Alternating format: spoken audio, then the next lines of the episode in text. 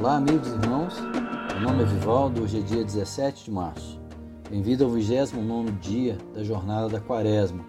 Nossa jornada de reflexão, de contrição, de quebrantamento, de esvaziar-se, de sensibilizar-se para ouvir e atender o que o Espírito Santo quer falar à igreja.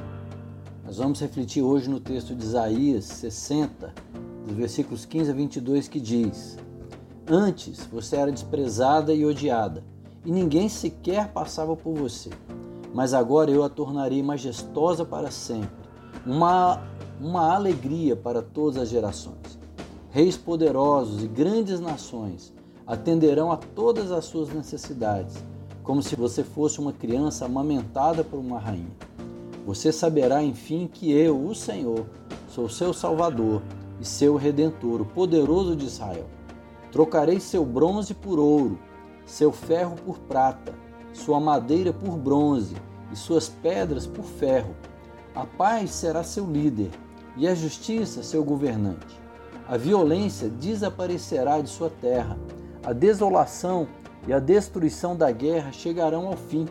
A salvação a rodeará como os muros de uma cidade, e o louvor estará nos lábios de todos que ali entrarem.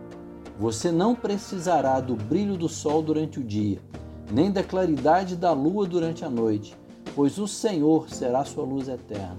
Seu Deus será sua glória.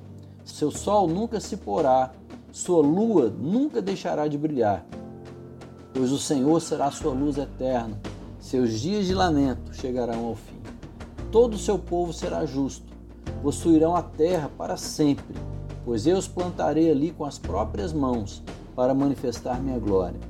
A menor família se tornará mil pessoas e o grupo mais minúsculo, uma nação poderosa. No tempo certo, eu, o Senhor, farei isso acontecer. Esse texto prenuncia a maravilhosa transformação das nossas vidas, ocorridas por causa da morte e ressurreição de Cristo. Essa que nós lembramos, que comemoramos agora na Páscoa. Primeiro, esse texto fala de um antes e um agora. Uma pessoa antes, outra pessoa agora. Uma matéria, uma constituição, uma identidade antes, outra agora. Um ambiente antes, outro ambiente agora. Veja, não se trata de um futuro, de um depois, de algo que se demora. É um agora. Antes, vemos um indivíduo desprezado, odiado, alvo da indiferença das pessoas um quadro de solidão, de amargura, de isolamento, um quadro cinza, um deserto, tristeza, choro, angústia, necessidade, vazio e rancor. Antes, um material menos nobre, bronze, pedra, sem valor intrínseco. Antes, uma circunstância, um ambiente agressivo, rude, bruto, seco, de dor, violência, destruição, onde o objetivo não era construir, é, o objetivo era só desfazer. Era, o objetivo não era abraçar, era marcar, atingir, violentar.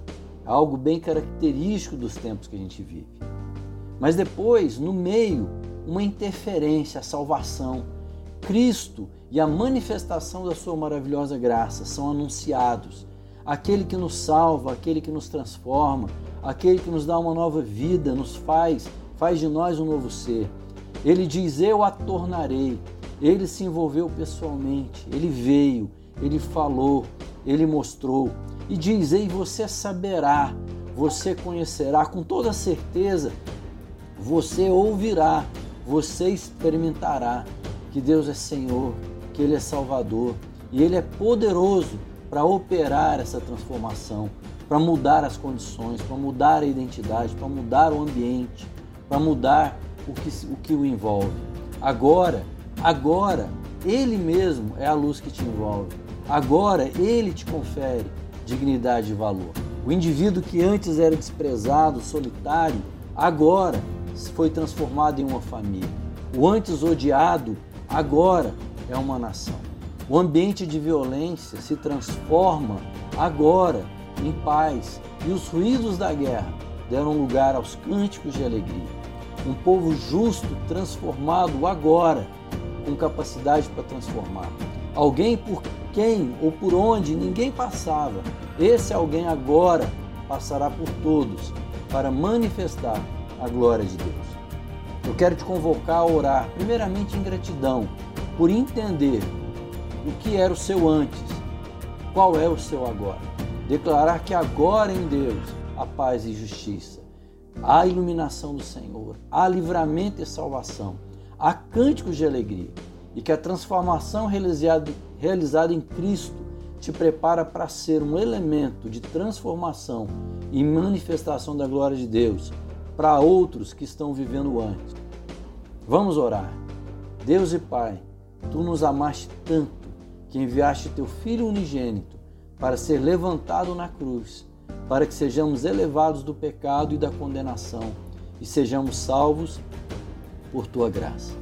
Cria-nos de novo nele, para que tenhamos o poder de fazer boas obras para a tua glória. Por teu Filho Jesus Cristo, nosso Senhor que vive e reina contigo e com o Espírito Santo, um só Deus, agora e sempre. Amém.